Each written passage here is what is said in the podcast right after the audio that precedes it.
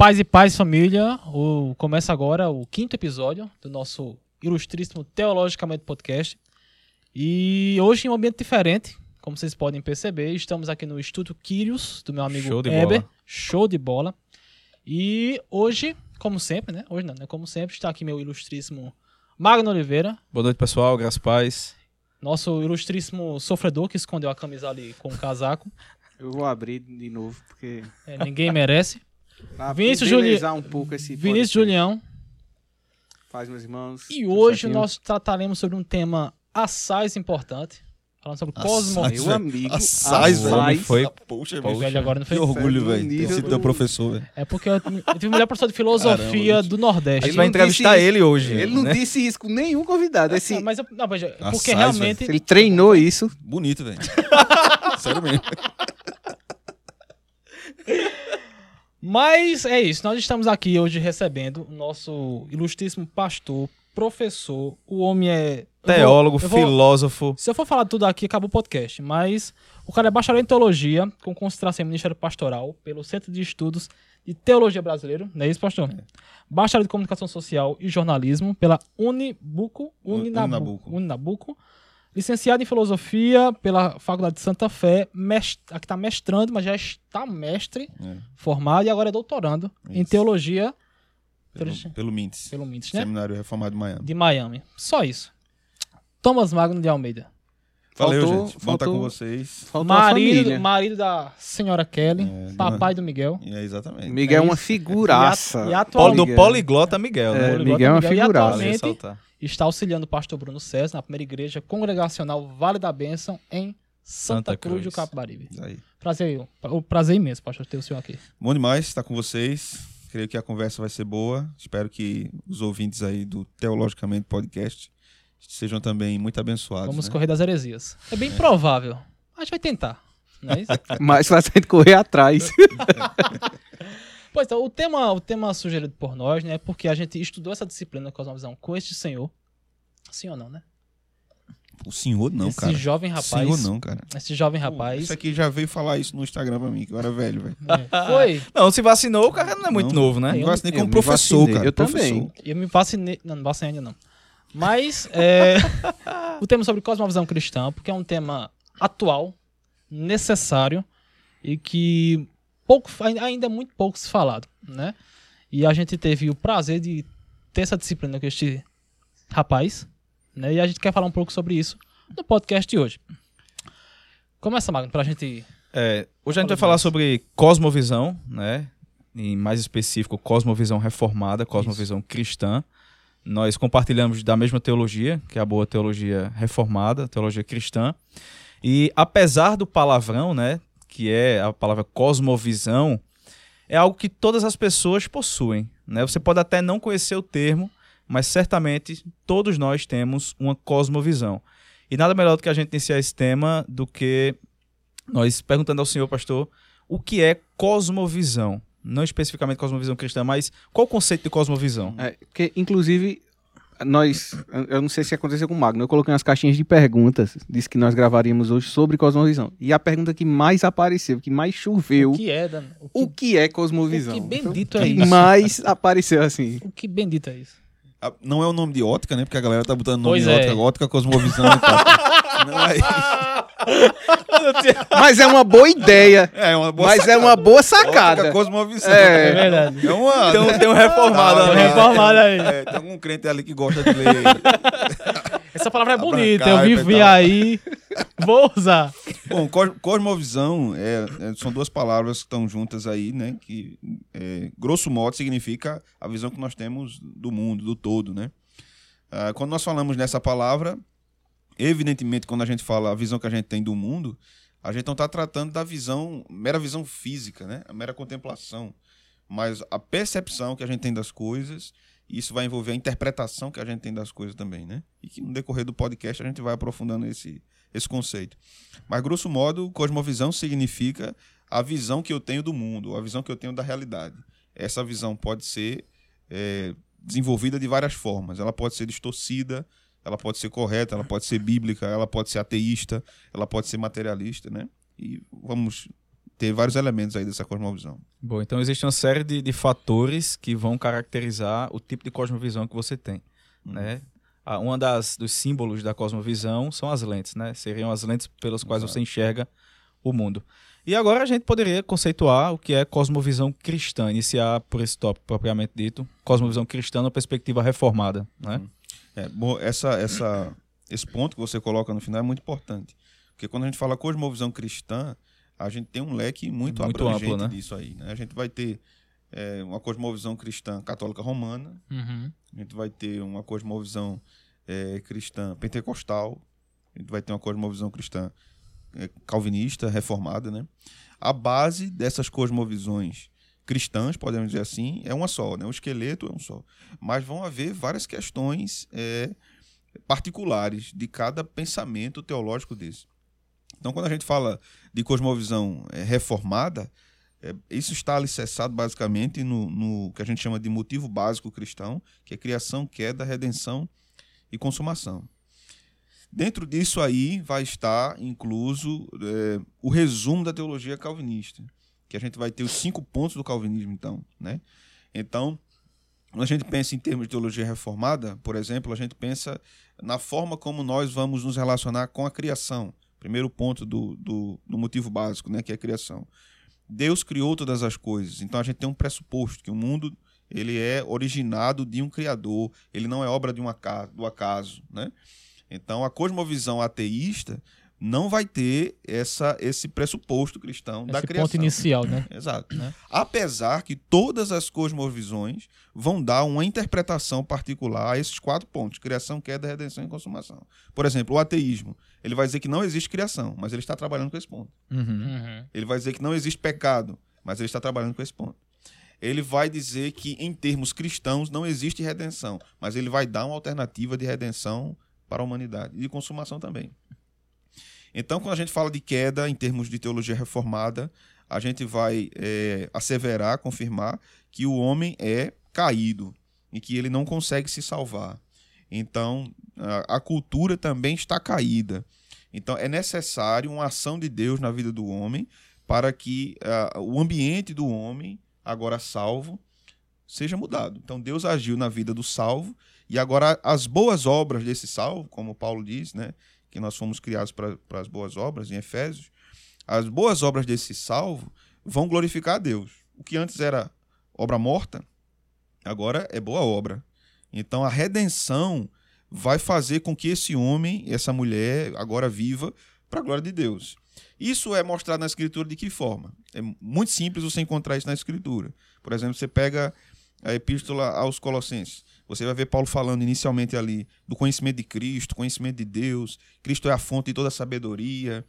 Uh, você vai ver depois Paulo falando é, de como eu tenho que ser um marido cristão, como a mulher tem que ser uma mulher cristã esposa, filhos e pais, pais e filhos, quando ele diz que os pais não devem irritar os filhos, como os senhores deviam tratar os escravos, como os escravos deviam se relacionar com o Senhor. Então, Paulo está aplicando cosmovisão às várias áreas de atuação é, do ser humano. Né? Então, por exemplo, Paulo diz: quando você for trabalhar, você deve trabalhar pensando que você está fazendo isso para Deus não para um mero homem. Então você deve trabalhar de forma honesta, de forma digna, de forma honrosa. Né? Então essa, esse é o pensamento da redenção aplicada a, aplicado a essas questões da, da vida. Quando a gente fala de consumação, que é o quarto ponto né, dessa estrutura de cosmovisão, quer dizer que um dia esse plano de Deus, que começa com a criação, será consumado. E posterior a essa consumação, nós vamos ter é, uma vida eterna uma, uma vida perene de, de, corpos glorificados, onde a queda não haverá mais, não é? onde é, toda, toda, todo transtorno, todo sofrimento, é, tudo que a queda causou não haverá mais. E agora nós vamos viver absolutamente para a glória de Deus, sem lutarmos contra o pecado. Então, quando nós vivemos aqui, é, como salvos, nós já estamos vivendo em função da consumação. Porque se eu vivo, por exemplo, como um, um, um, músico que quer glorificar a Deus com a sua arte, isso será consumado na eternidade, com toda a minha vida, não apenas com minha arte. Então o que eu faço agora para um cristão que tem consciência de cosmovisão reformada, vai reverberar sempre para o futuro. Porque, na verdade, a vida cristã é uma vida escatológica. É uma vida que sempre aponta para o futuro. Então, por isso que Paulo diz: deixando as coisas que para trás ficam, sigo para o, o alvo, né? o prêmio da soberana vocação. Então, é, o conceito de esperança na teologia paulina está muito relacionado a essa questão de cosmovisão. Porque eu vou vivendo para o futuro. E Cristo vai sendo formado em mim, como diz Paulo no capítulo 8 de Romanos. Né? É, é interessante esse arco né, do criação, queda, redenção e consumação, porque, como o senhor falou, mesmo é, em aquelas pessoas que dizem que não acreditam, mas elas elas, elas, elas de alguma forma. Elas andam nesse, elas andam nesse molde. É, né? nesse... E assim, nós percebemos esse, esse arco em, em inúmeras situações. Por exemplo, é, quando nós pegamos muitos filmes, né, você tem a, a chamada jornada do herói. É. Né, que você tem lá, normalmente está tudo bem, né, a, o início das coisas está tudo bem, a criação. Você tem um problema, que a, acontece no filme. Que faz o tornar herói. Que faz o herói normalmente cair e ter alguma questão. Aí você tem a jornada dele da redenção, ele, dele se redimir através de alguma lição, alguma coisa, até a consumação, que é o final do filme, o famoso Felizes para Sempre. Então, em, muitas, em muitos ambientes, em muitas situações de, de literatura, de filme, de, de várias coisas, nós percebemos esse arco, mesmo que as pessoas talvez o façam sem percebê-lo. Né? Exato. Quando, por exemplo, uma questão bem prática. Vamos pegar um casal que não é crente. Eles não conhecem a escritura, não conhecem o evangelho. Mas eles começam a ter crises é, conjugais. Eles começam a discutir muito. Eles começam a não ter mais paciência um com o outro. Eles começam a não ter mais prazer em estarem juntos. Então eles se apercebem que eles não estão bem e eles querem se separar. Por que eles chegam à conclusão de que tem que se separar? Porque eles não estão vivendo de forma ideal. Eles estão vivendo uma condição caída, embora eles não entendam essa questão da condição caída. Né? Eles estão vivendo uma situação de crise, mas que existe uma forma ideal, mas eles não estão vivendo dessa forma. Então eles acham que a solução é romper com isso e recomeçar é, com outra pessoa. Né? É uma ideia de nova criação uhum. aplicada a isso. Né? Mas essa ideia, sem a escritura, ela vai sofrer é, é vários problemas. Vários problemas. Porque nós vamos viver em busca de uma felicidade a parte da escritura e que não é orientada pela escritura. E que é uma coisa bem egoísta. Por isso, né, na, nas crises né, de relacionamento, a pessoa diz que não quer mais ficar junto porque quer ser feliz e a outra pessoa não está fazendo ela feliz. Então ela, ela vive nesse contexto de felicidade, longe da escritura, e que ela é puramente egoísta. Mas ela, ela está vivendo nesse contexto de queda e redenção. Mas esse contexto vivido, né, em questões práticas, sem a orientação do evangelho, é desastroso. É desastroso. Por exemplo, você vai transferir isso para a política, você vai transferir isso para um candidato, você vai transferir isso é, para uma realização acadêmica. Sempre vai estar tá mal direcionado, né? É. Então, eu, eu preciso ter é, um PhD para que eu seja realizado. Então, isso é um, um, um tipo de redenção. Você está buscando um tipo de redenção. Né? Mas qual é a atenção disso em termos práticos? Então quer dizer que eu não devo buscar a melhora? Não, não é isso. Não é isso, né? Então quer dizer que eu não devo procurar estar bem com minha esposa, com minha família, porque a redenção está em Cristo? Também não é isso.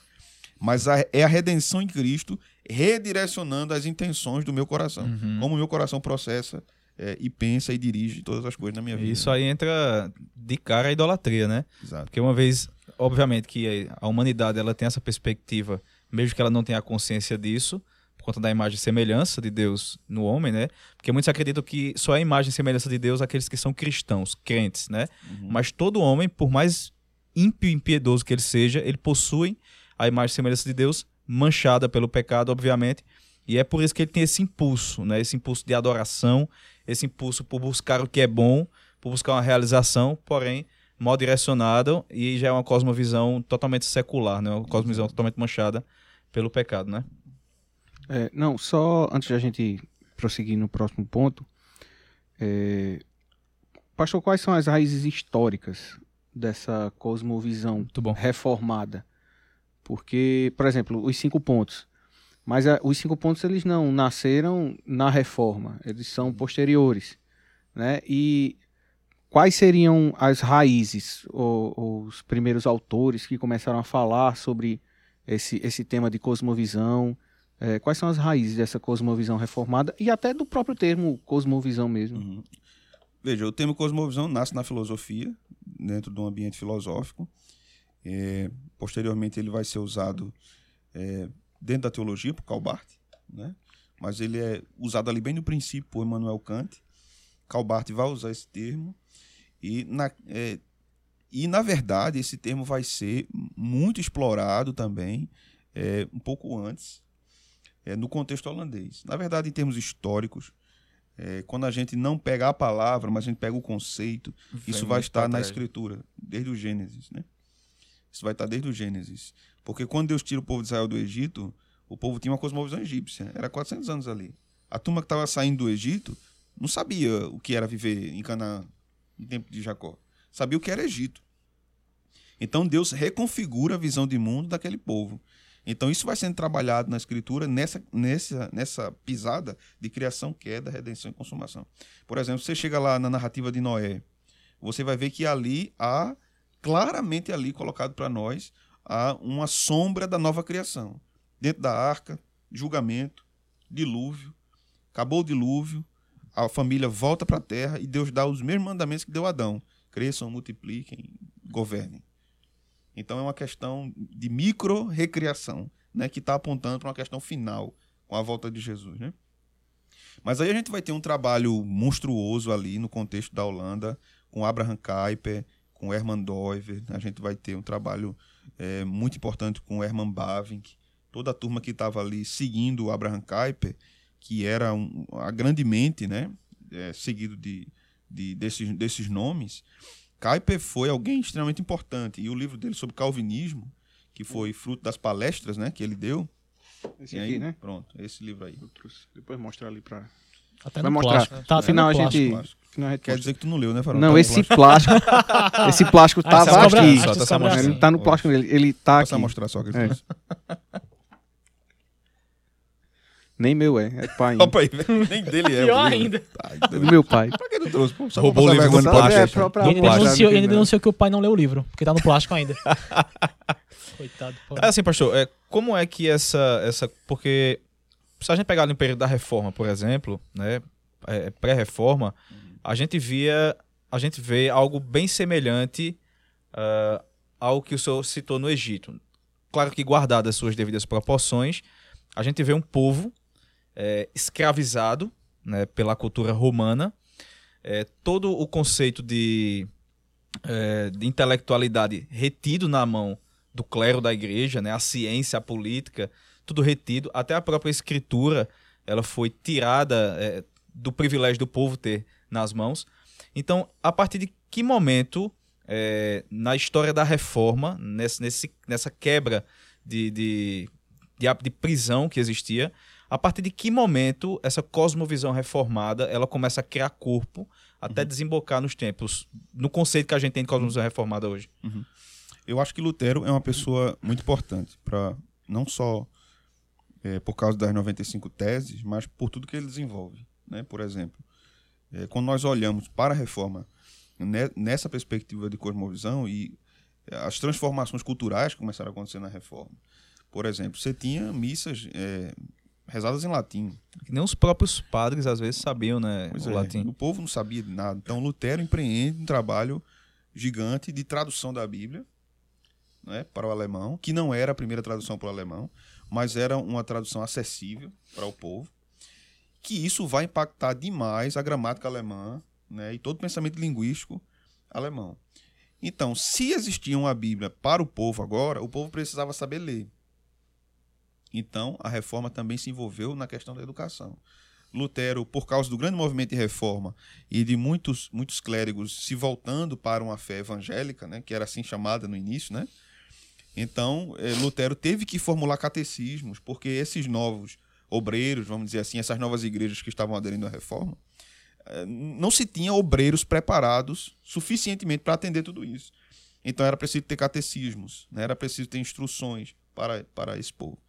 E esses homens tinham que aprender a ler e esse povo tinha que aprender a escutar. E o povo foi então sendo educado é, e Lutero começou a produzir muitos textos e para que os textos fossem conhecidos era preciso saber ler.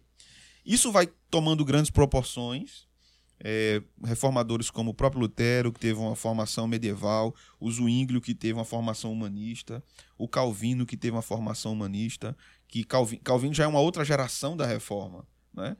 que tem toda uma formação filosófica, embora ele não, não fale explicitamente muito de filosofia na, nas suas obras, mas uh, um dos primeiros objetos de estudo de Calvino foi, foi a filosofia. Então, Calvino, quando, mais tarde, quando chega em Genebra, vai, vai causar assim, positivamente uma revolução Uhum. né, do que vai acontecer em termos culturais. Então, por exemplo, como o Vinícius falou, é, que, por exemplo, cinco pontos foram desenvolvidos depois de Calvino, mas foram desenvolvidos de forma sistemática.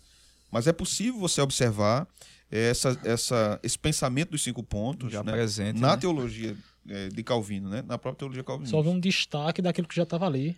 É Exatamente. isso? né? Então, a, pró- o- a própria teologia da justificação pela fé né, não é uma coisa que surge do nada, é, ex nihilo na reforma. É. Você vai observar isso nos pais da igreja. Né?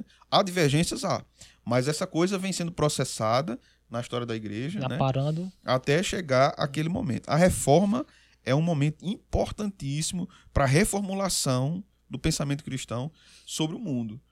Porque é por causa da reforma que vamos ter impacto científico, é, revoluções científicas depois, avanço em vários campos, educacionais, políticos. É por causa da reforma que não mais todo, toda a riqueza do mundo não vai mais para Roma, né? Agora fica na própria nação. Então você gera um produto interno bruto que vai alterar as estruturas econômicas de uma nação, influenciando até as missões mundiais, porque é Calvino que manda missionários para o Brasil, né? E é preciso recurso financeiro para fazer isso. E era preciso é, é, uma, uma visão larga para investir nisso. Então, por exemplo, quando as- as pessoas dizem, não, mas o calvinismo não pensa em missões. Bom, os primeiros a fazer missões no Brasil foram os Os calvinistas. calvinistas, isso.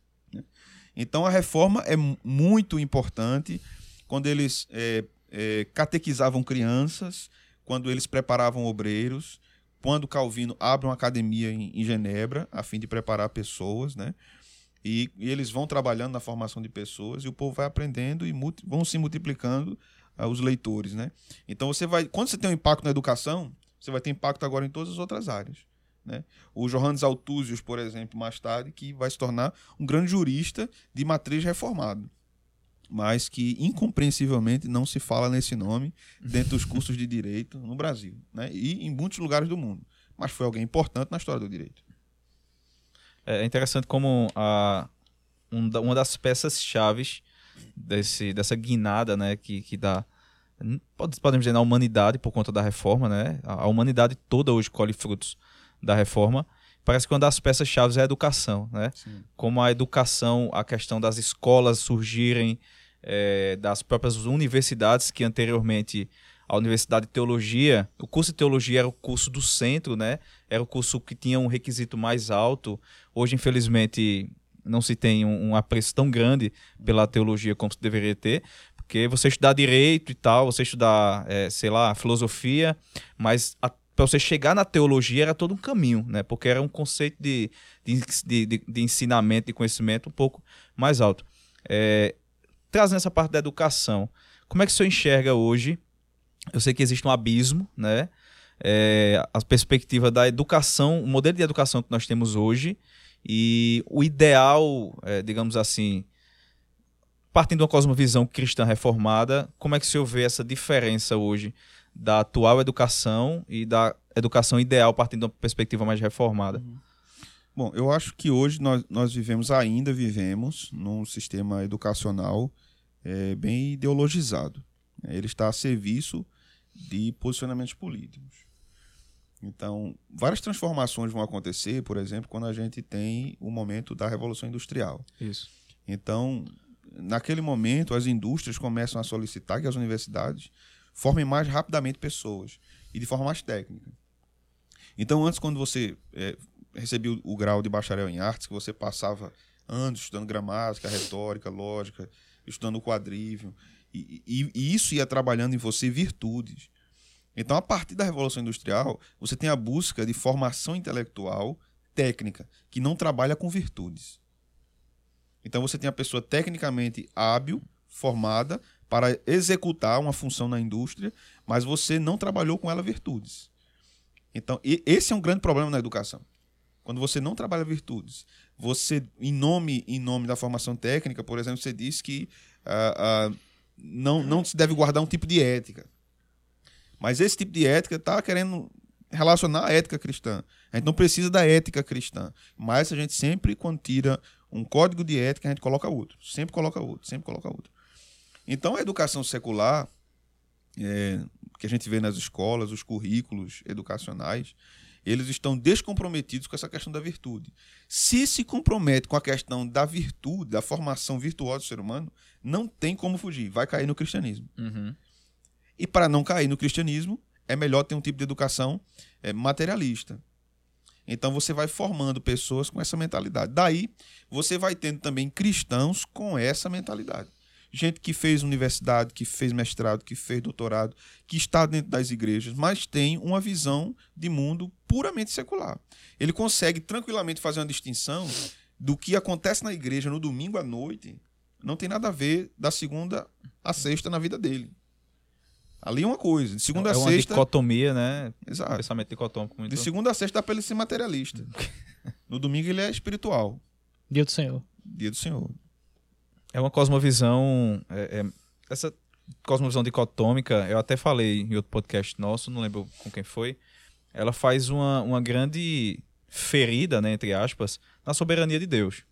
Né? Porque uma vez que se faz essa divisão, é, no domingo eu sou crente né, na igreja, eu devo praticar uma vida, viver uma vida é, numa ótica cristã, mas quando eu estou fora, né, aqui não tem nada a ver com a igreja.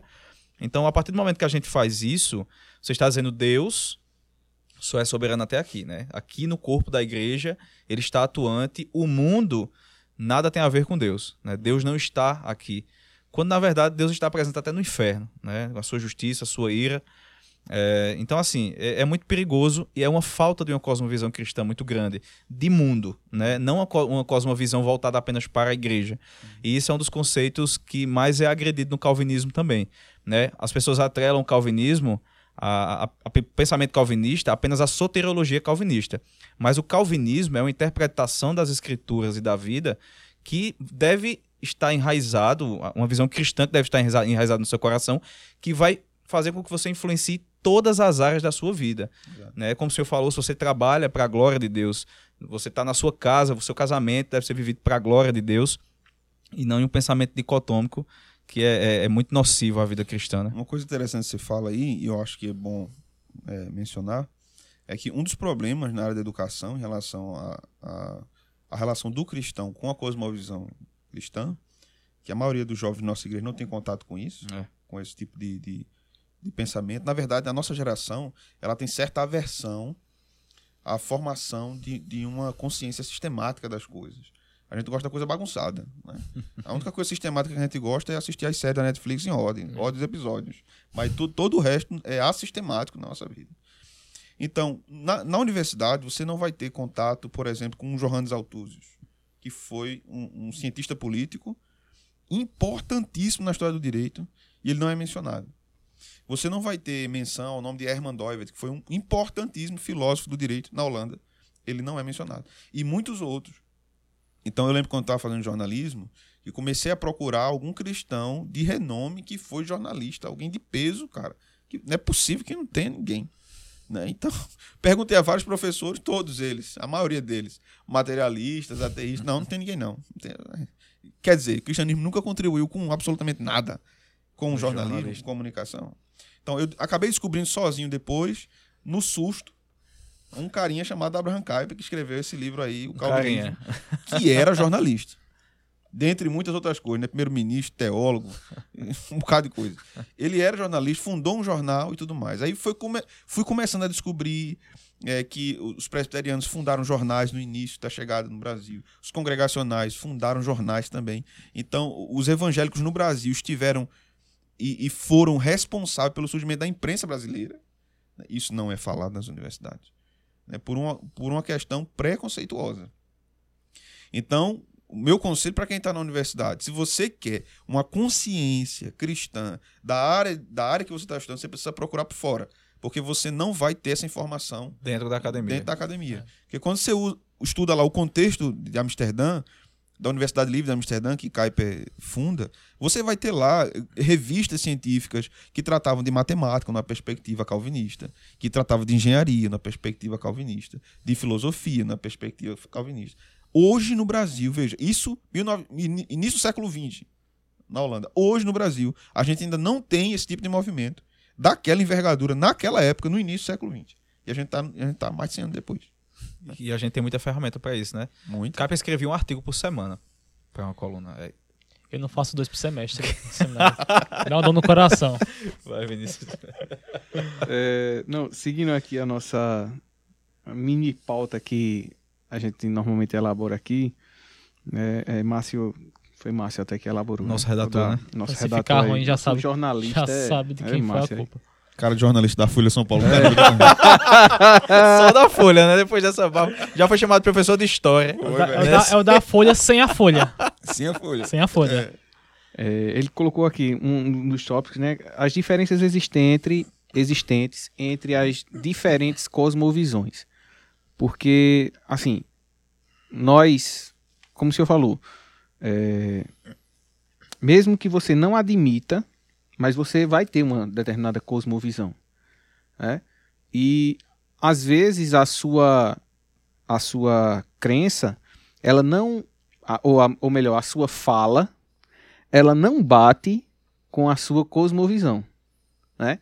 Às vezes você fala uma coisa, mas a sua visão de mundo é outra e você e isso é refletido no, na- no seu cotidiano, como foi falado. Então essa- essas diferenças entre essas diferentes cosmovisões, Veja, quando a gente fala sobre isso é, é muito interessante, porque quando a gente começa a estudar sobre cosmovisão cristã, imediatamente a nossa inclinação é pensar assim: não, agora, cara, eu tenho uma cosmovisão cristã. Ele não tem. A cosmovisão dele é secular. Eu tenho a cosmovisão cristã. Né? Então, agora eu tô certo. Mas você se esquece de pensar nisso quando você peca. E se perguntar: cadê minha cosmovisão cristã? É, É complicado, né? complicou. Então, essa, essa diferença de cosmovisões não está apenas eh, de mim para Magno, por exemplo, de mim para Vinícius, de mim para Márcio. Está em mim mesmo. Eu não tenho apenas uma cosmovisão. Então, a gente vai dividir isso na disciplina de cosmovisão de, de visão objetiva e subjetiva. Então, na minha visão objetiva, eu sei, o que, eu sei que a lei de Deus é boa e o que ela diz para eu fazer é a melhor coisa que eu tenho para fazer e viver mas eu, por causa do pecado, vou agir de forma diferente do que a lei de Deus está me dizendo. Então, eu tenho dentro de mim uma guerra de cosmovisões. E não apenas isso. Eu vivo numa cultura com várias pessoas em guerras de cosmovisão. Então, a maior guerra de cosmovisão, é, de fato, não é quando eu luto contra, sei lá, o comunismo, quando eu luto contra ideologias totalitárias. A maior guerra de cosmovisão está em mim para viver uma vida santa e piedosa em relação a Deus. Mas nós também vivemos e- esse desafio, por exemplo, dentro da igreja, eh, dentro da academia, dentro da família. Por exemplo, você, um exemplo bem prático.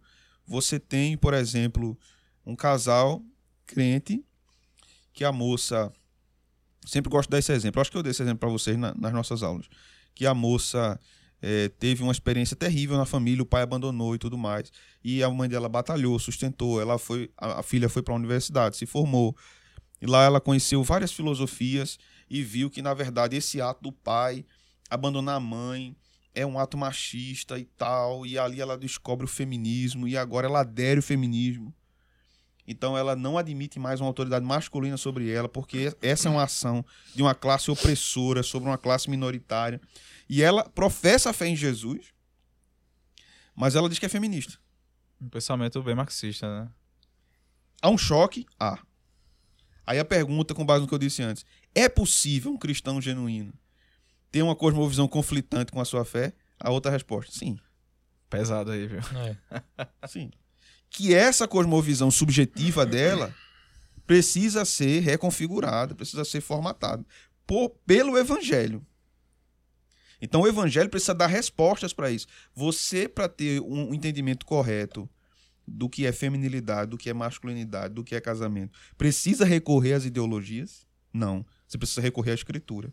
Mas qual é o grande problema dentro das nossas igrejas? A falta de ensino do que diz as escrituras. E mais, nós não, não, não devemos apenas agora dizer a escritura diz que a mulher deve ser submissa ao homem, o homem amar a mulher. Não é apenas isso. Nós temos demandas sociais no nosso tempo.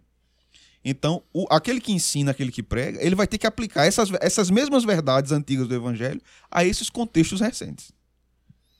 Então, o que é que você precisa entender sobre o relacionamento do homem e de uma mulher que você, é, de fato, teve uma experiência amarga lá com seu pai, mas que você não pode reproduzir na sua vida? Você precisa aprender assim. É assim que o evangelho diz. Para um homem e para uma mulher. Daí a importância do trabalho de um pastor, que é gigante, né? é um trabalho sem fim, de ensinar as pessoas o evangelho. De ensinar aos jovens o que é ser, o que é ter um casamento cristão. Então, na maioria dos casos, minha gente, a gente não, não tem isso aí. Não tem. Na maioria dos casos, o pastor chama o casal um dia antes do casamento ou uma semana antes. Olha, vocês vão se casar. É o seguinte, vocês vão dividir os boletos. Vocês vão ter uma vida sexual juntos. Não traiam, não adulterem, certo? Tenham filhos. Deus abençoe vocês. É uma cartilha, façam isso e pronto. Acabou. Exato. Então, e quando é que começa a trabalhar essa questão na igreja? o mais cedo possível. O mais cedo possível, né? Aí a gente entra em um outro, um outro problema que a gente precisa sair da discussão teórica de cosmovisão e fazer a coisa acontecer na prática. Por quê? Porque qual é o material de ensino para crianças no Brasil que a gente tem que trata sobre esse tipo de assunto? Se existe, eu não conheço ainda. Então a gente precisa de pessoas que tenham formação e que se dediquem a isso. Que coloquem essa coisa para essa roda para girar. Porque hoje a gente tem uma infinidade de publicações sobre cosmovisão. Meu amigo, se você for comprar tudo que sai todo mês, das editoras, da Monegime, da Vida Nova, você vai à falência. Mas graças a Deus a gente tem essa quantidade de material. Mas não adianta ficar só lendo material e comprando livro. A gente tem que fazer a coisa acontecer, na prática, assim, na prática, né? A gente está se empenhando para abrir uma escola cristã. A gente está se empenhando para. Vamos dizer, a gente não tem condição financeira de abrir uma escola cristã, beleza. Então vamos fazer alguma coisa na escola dominical, né? Alguma coisa a gente tem que fazer em termos práticos. A gente sabe que, que crianças estão sendo seduzidas pelas ideologias. A gente não pode abrir uma escola cristã. O que, é que a gente faz? A gente pode fazer alguma programação na nossa comunidade que traga as crianças da, da comunidade para aprender a escritura. E à medida que elas aprendem a escritura, elas, elas aprendem a aplicar na vida delas. A gente está fazendo isso? Tá, beleza. Não tá. Então, tem que reconfigurar. É quando o senhor falou aí nessas, nesse conflito de cosmovisões que existe dentro de nós, é, na mesma hora vem um pensamento, uma dúvida, né? Muito se vê hoje a discussão política, né, no meio evangélico, né? Esquerda, direita, essa polarização política exacerbada. E o maior grito do pensamento de direita hoje, que se, se diz conservador, né? Eu tenho lá minhas dúvidas a respeito do conservadorismo atual, muito grande. É, é possível a gente partindo da perspectiva dessa, dessa fala que o senhor disse agora, é, eu considerar alguém que tem um pensamento de esquerda hoje no Brasil como sendo que ele é, sei lá, um cara que for aderente ao pensamento mais comunista, mais socialista, aquele isentão de esquerda, né, que tanto é comunista. É, chega a ser um comunista não, porque eu acho que no Brasil esses que se dizem de esquerda não sabem muito bem o que é o comunismo, né? Porque senão, enfim, é, é possível é, uma pessoa ser um cara adepto à política de esquerda no Brasil hoje e ele ser um cristão e contrariar esse grito que a política de direita dá hoje, dizendo que não existe condições de você ser um cara de esquerda, ser um, ser um petista, votar em Lula, né? E ser um cristão. É, a, a maior, é o, o, grito de orgulho da direita hoje. É possível você ser um cristão e ser de esquerda? Veja só, é, é, é muito complexa a situação é, porque eu, eu, convivo no meio de várias pessoas, né? Eu transito no meio de várias pessoas, eu estou na igreja pastoreando gente de esquerda e gente de direita. Pastor, quando vai pastorear uma igreja, ele não pergunta à igreja, vocês são de direita? Tem um filtro, né? não, né? E a, quando uma igreja começar somente a eleger um pastor de esquerda e de direita, também está tudo desmantelado. Então, o que é que acontece? Por que, que é complexo? Porque, por exemplo, vou dar outro exemplo. Você tem alguém na igreja lá um irmão que ele é cadeirante. Beleza? Aí vai ter eleição para, sei lá, deputado estadual. Sei lá, prefeito, Caruaru, não sei o que mais lá. E o único que faz proposta de acessibilidade é um candidato que está ligado à esquerda. E sempre é assim. Vamos E dar um aí? exemplo. E É. sempre é assim. Então, esse, essa pessoa que tem essa necessidade a ser assistida vai votar em quem? Em quem está pensando nele. É verdade.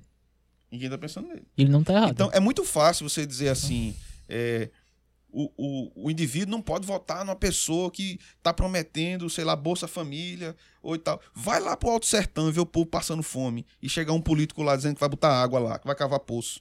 E esse cara diz que é comunista. Tu acha que o povo lá vai votar em quem? Num conservador que não, que não, disse, não disse nada, que ia trazer melhoria pro povo, ou num comunista que prometeu um poço? Vai votar no poço, no cara que prometeu o poço, rapaz.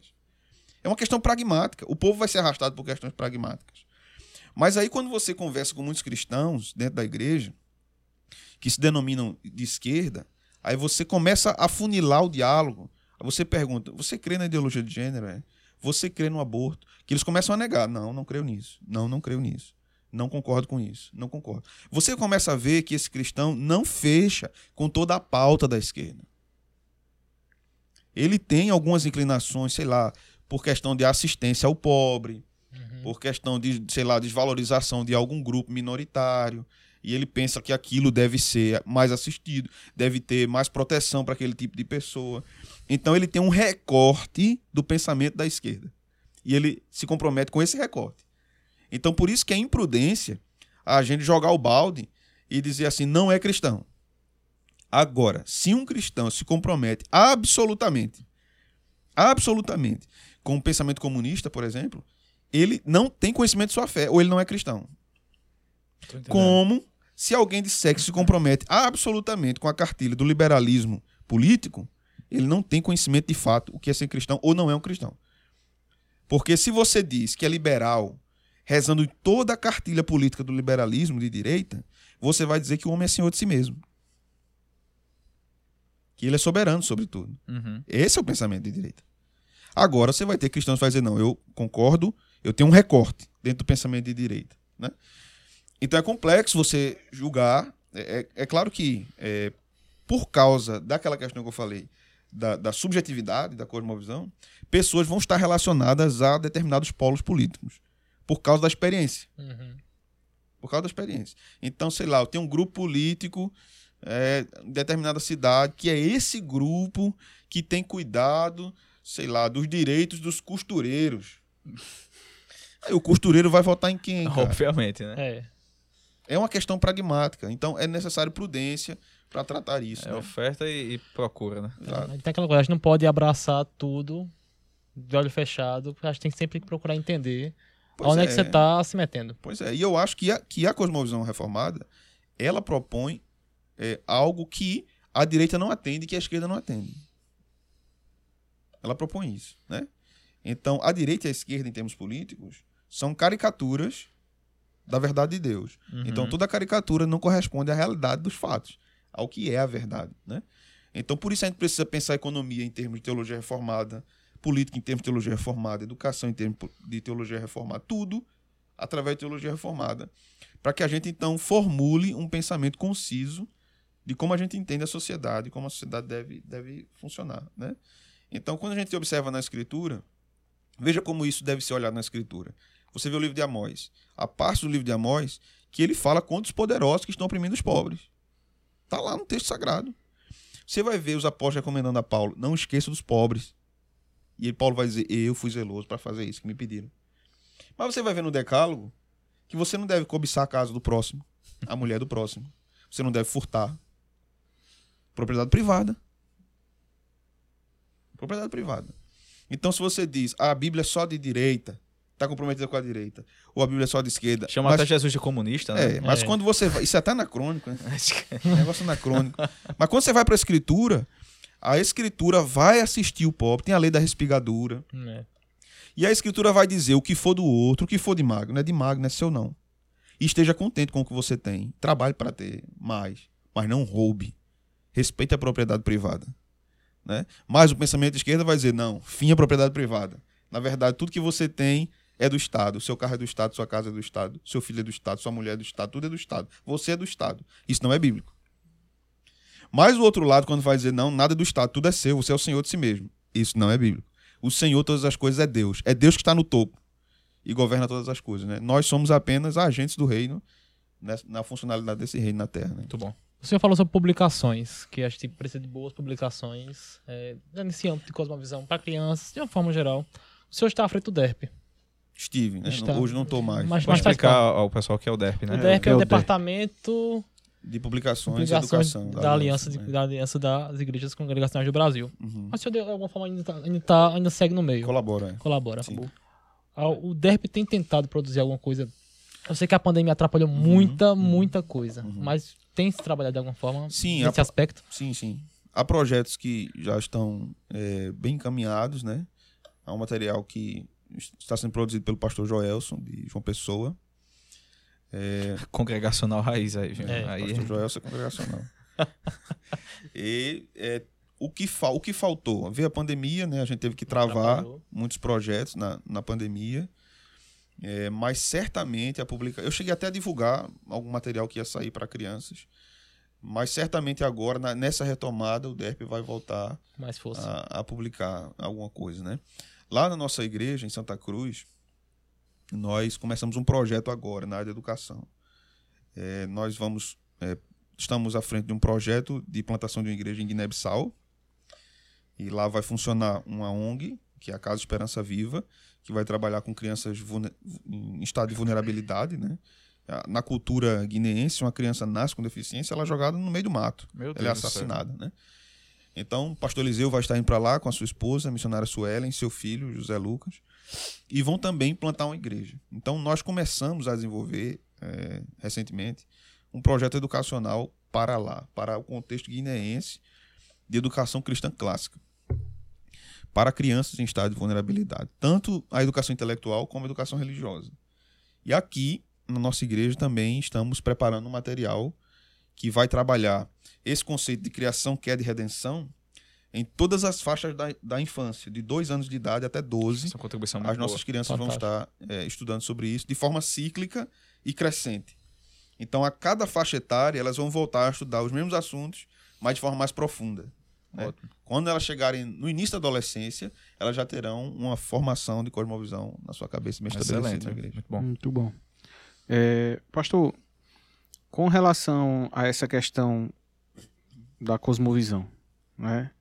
É, nós, nós aqui, nós somos do interior de Pernambuco e a gente está inserido numa cultura muito forte aqui, principalmente com relação à música, por exemplo, né? E com relação a essas cosmovisões, a- com, essa, com relação à cosmovisão cristã, é, é muito, é muito complicado, por exemplo, um músico, quando ele se converte, por exemplo. É, é uma situação muito complicada para ele como músico. Porque é, ele, às vezes, não quer continuar. Ele toca numa banda, por exemplo, na noite, né, ou ele mesmo toca na noite, canta, sei lá. E ele acha que não, não é para continuar, mas ao mesmo tempo.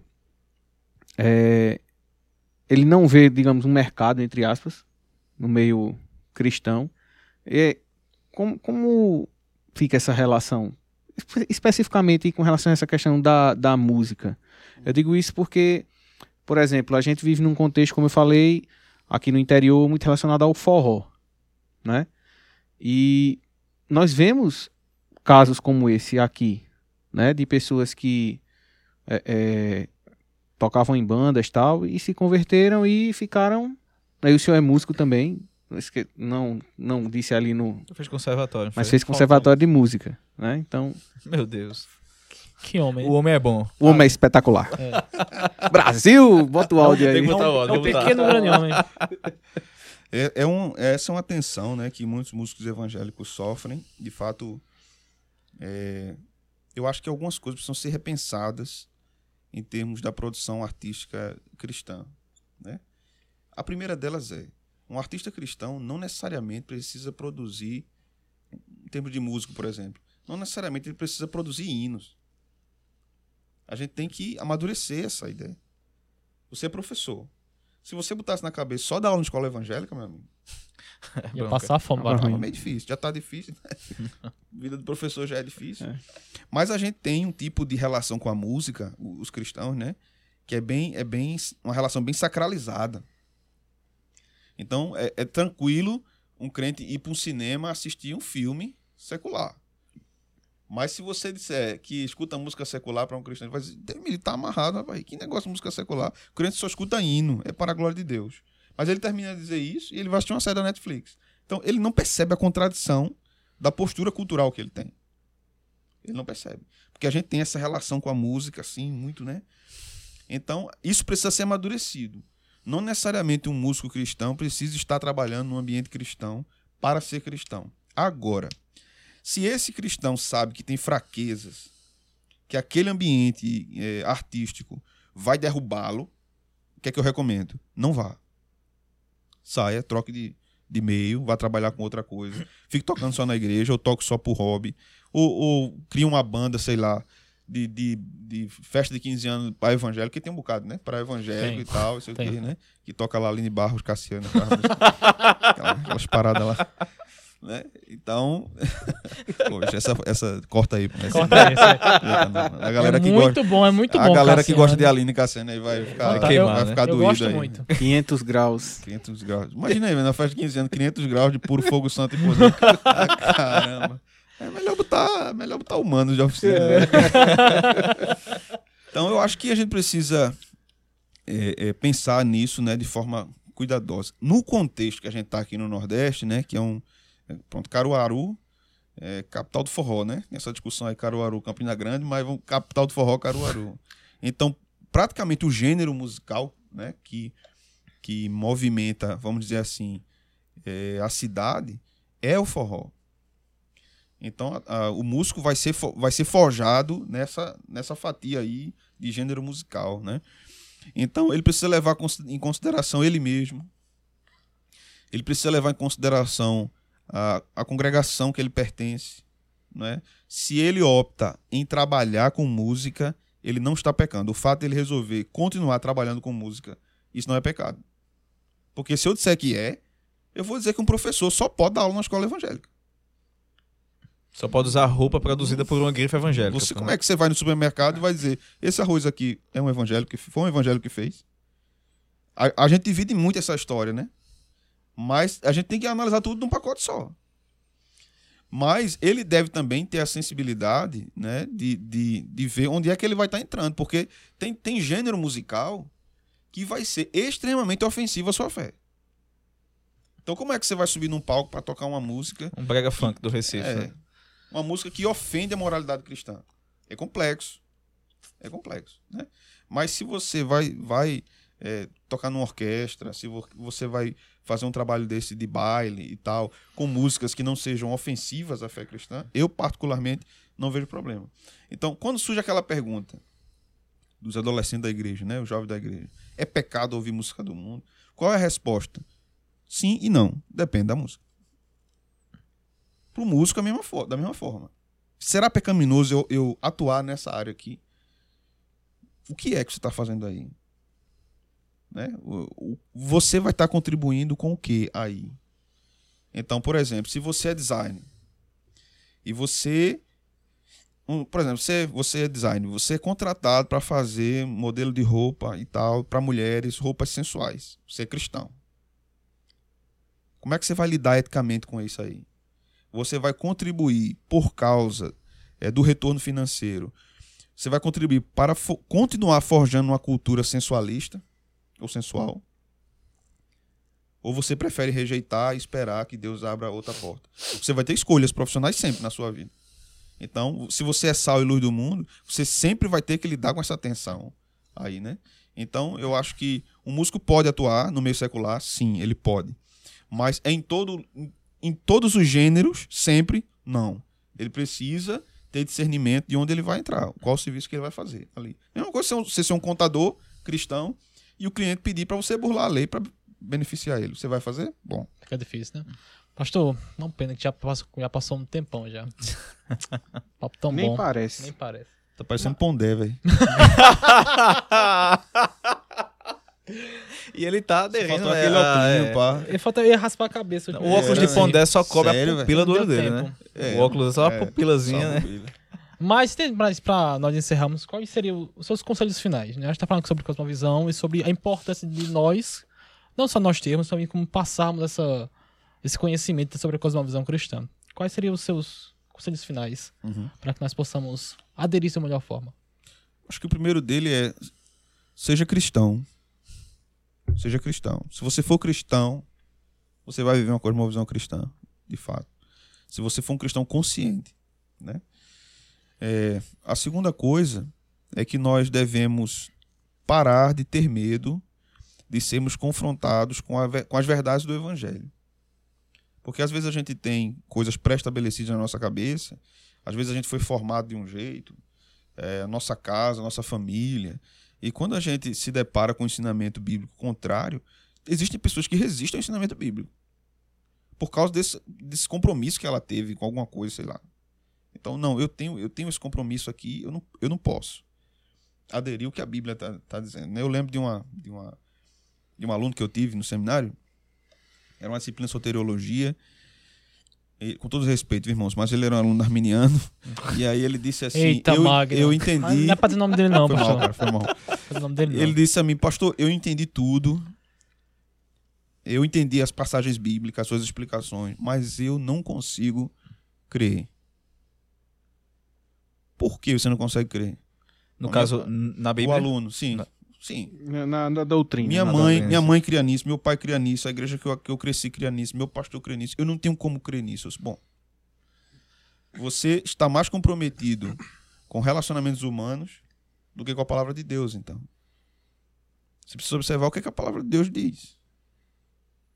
Então, isso, e a palavra de Deus deve quebrar o seu orgulho, o orgulho das suas con- concepções. Então, eu devo estar aberto ao que a palavra de Deus me ensina. Então, esse é um caminho para você, de fato, viver eh, tendo uma visão cristã de mundo. Né? Um outro conselho é ler sobre o assunto. O livro do Kuyper, esse que foi mostrado. É, um outro livro é o do Eber Campos, né? Amando a Deus no Mundo, que é um livro Muito bom. fácil, um livro que é muito aplicativo. Nós vamos colocar aquele esses livro. livros que o pastor está indicando na descrição do. Não em PDF, não, viu? Não, em PDF não. PDF Temos um professor de ética cristã Não. aqui, né? É, Por favor. Por favor, por favor, Márcio. a disciplina, É responder. inclusive. Quer responder. então, é, a, a leitura, né, a discussão sobre o assunto. é, existem várias palestras no YouTube sobre o assunto de teólogos importantes no Brasil que falam sobre isso, né? Se fosse para comprar, que é assim, nó- nós vivemos num, num contexto que livros são caros. Uhum. A gente que é seminarista vê isso. Pra e- mim, né? Pra você, não. Deixa Ah. disso. E assim, às vezes a gente não consegue, como o senhor falou, tem muita publicação Uhum. sobre cosmovisão. Muita. Então assim, um livro que fosse introdutório, que eu vou comprar um livro que eu quero começar a entender sobre cosmovisão. Qual livro o senhor, o senhor indicaria assim para iniciar? Eu acho que o do Weber Campos, apesar de ser um livro grande, né? Você se assusta com, com a Tamanho grossura do dele. livro, né? Chegando mesmo.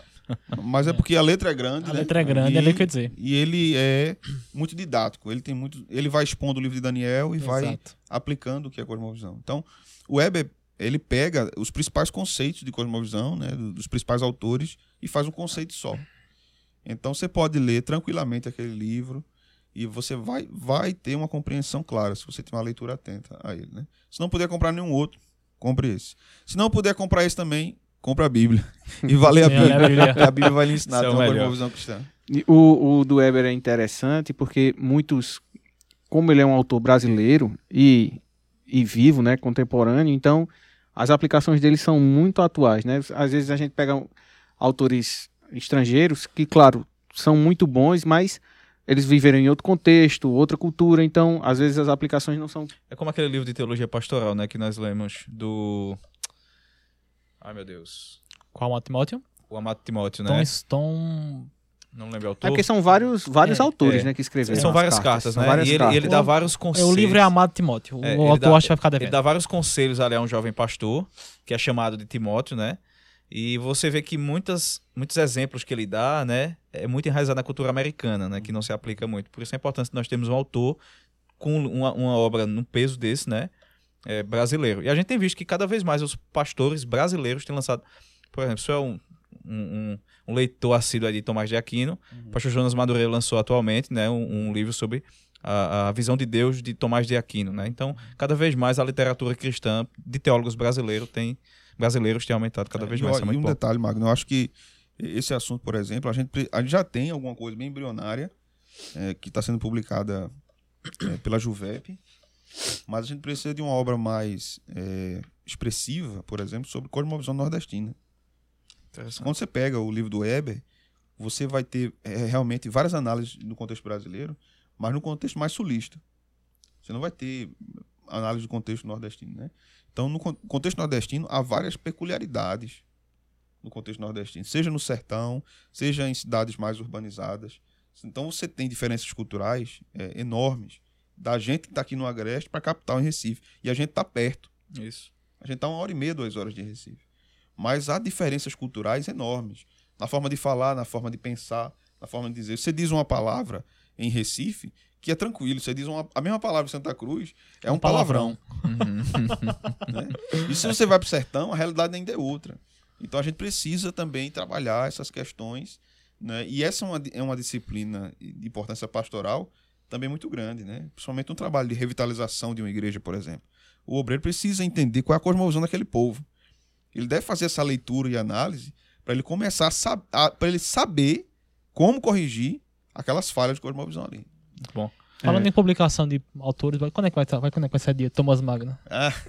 Breve? Tem umas coisas Eu engatilhadas sei que tem aí coisa já, aí. né? Tem, tem. Tem. Tem um, tem é, minha dissertação de mestrado vai ser publicada, Ô, né? glórias. que é sobre Colossenses, que eu trato sobre cosmovisão, né? Sendo é, isso trabalhado na epístola, epistemologia, questões familiares, questões de trabalho, pastorais, né? É, vivência comunitária da igreja, tudo isso vai ser tratado lá é, nessa nesse trabalho, né? É, Já tem algumas coisas que estão sendo feitas aí relacionadas à doutrina de Deus também, que eu acho que em alguns anos vai estar pronto também. Se eu tenho um, um- Desculpa, Vinícius. Se eu tenho. Eu me recordo na pandemia, assim que começou mesmo a quarentena, o senhor escreveu algumas reflexões. Foi na pandemia Foi, e Foi. iria virar um e-book, se eu não me engano. Foi, né? foi. Tem, tem esse material também, é que foram, eu acho que 80 devocionais, Isso. né, Meu Deus. que tá para virar um, um e-book também. Eu ainda não tive tempo de organizar essa parada, mas um dia vai sair. Um dia. Mas aí. Tudo É. Não, só, só uma, uma última questão assim, que é, é bem pessoal. Quem manda é você, cara. É, né, é- quem, um- quem manda é mal. Não, chefe manda em nada o aqui. chefe chefe Qual é cosmovisão do cara que torce pro esporte? É, Zero. Não tem, né? Não existe. mais reformado do que isso. não- existe. Impossível, né? Leão da tribo de É. É Gostei da pô. pegada. É heresia. Cai isso na rede agora. É, pastor, pelo menos a grande maioria dos reformados que eu conheço, não quando se converteram, não eram reformados. Né? Normalmente se começa com uma, uma teologia bem completamente diferente da teologia reformada. E à medida que você vai lendo, vai é, é, pesquisando e conhecendo mais, essa cosmovisão ela muda muita coisa em você. E a pergunta que eu queria fazer para o senhor é essa: o que mais alterou na sua. Se aconteceu isso com o senhor também, né? Dessa mudança. E o que mais impactou, que mais alterou, ou as coisas que mais alteraram na sua vida com essa nova perspectiva, essa, essa cosmovisão? Muito bom. Eu acho que é, 2000 e 2010, mais ou menos, eu tive uma grande crise espiritual. Eu já tinha finalizado meu seminário, era minha formação, era uma formação é, teológica arminiana. E eu entrei numa grande crise espiritual, que foi um período muito difícil para mim. E nesse período é que eu começo a refletir mais profundamente sobre a, a graça de Deus. E começo a entender mais profundamente sobre a graça de Deus e sobre a minha pecaminosidade. E que eu não conseguiria atingir eh, esse padrão máximo de santidade né, que é exigido em muitas igrejas e muitos contextos. Por mim mesmo, eu não conseguiria por mim mesmo. Então isso para mim foi, foi uma fase crítica. Então aí é quando eu me deparo com textos como Deus é soberano de A.W. Pink, é o clamor de um desviado, de Martin Lloyd Jones. Uh, e eu começo a, então, ter contato com as doutrinas da graça, né? as antigas doutrinas da graça do Paulo Anglada. E aquilo começa a me mostrar como é viver pela graça de Deus. Então, isso começou a mudar a minha perspectiva é, de vida. De que não é por mim e nem é para mim a minha forma de viver. Eu, eu vivo por meio dele e vivo para ele. Né? Então, isso começou a mexer comigo de, de várias formas. De várias formas. Começou a alterar minha teologia. Aí é quando eu tenho contato é, com teologia reformada. O senhor já era pastor? Não. Não, já terminado, terminado o seminário. seminário. Mas é, essa crise também me levou, na época, a não querer ser pastor. Né? Eu venho de uma família de, de pastores é, de tradição batista é, e congregacionais, mas eu não é, queria o seminário, não queria o ministério depois que terminei o seminário. E entrei nessa crise. Né? Então, a, ao final dessa crise, eu encontro a teologia reformada. E é através desse pensamento a respeito da graça de Deus não é que eu sou resgatado dessa crise e que aí então eu vou para o ministério pastoral. Né? Eu vou trabalhar na, na, no ministério pastoral. Então, eu acho que entender a graça e entender a condição de pecado do ser humano altera muito a sua forma de viver. Porque abate seu orgulho, abate sua soberba, abate sua auto, é, é, autossuficiência. Mostra que você é completamente dependente de Deus, você está no estado de humilhação diante de Deus e precisa aprender mais de Deus, porque a coisa mais importante do mundo não é você, é Deus.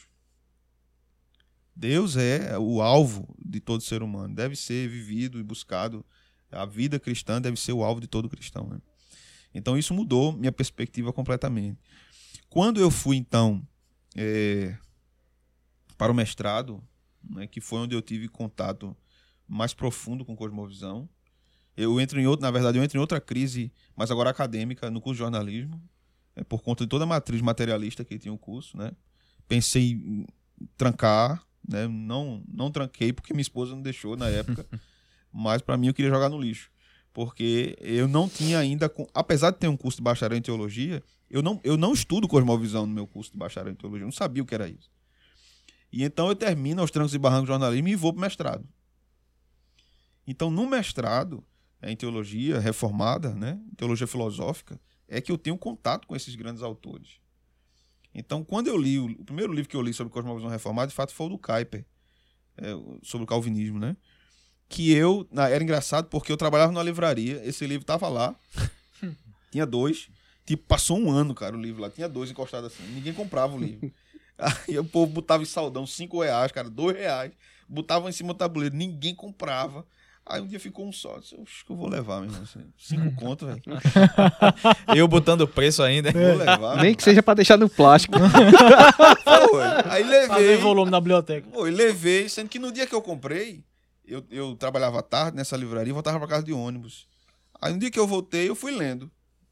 Quando eu li a primeira palestra, eu disse, tá doido. O que é isso aqui, meu? Aí comecei a fuçar, né? Procurar tudo que tinha dele em português. Na época só tinha Calvinismo e o livro sobre a obra do Espírito Santo. Agora tem mais coisas, né? Mas fui achando os outros, Doivert, Francis Schaeffer, é, a galera lá de, da Holanda, né? E aí então minha cabeça virou. Abriu. Muito bom, acho que é isso, né? Pastor, só Deus pra pra trazer. Pra agradecer por essa, essa presença inenarrável, indescritível, indizível. Ai, meu Deus, o homem hoje tá profundo no vocabulário. Assaz importante. Meu, meu professor de filosofia, eu preciso.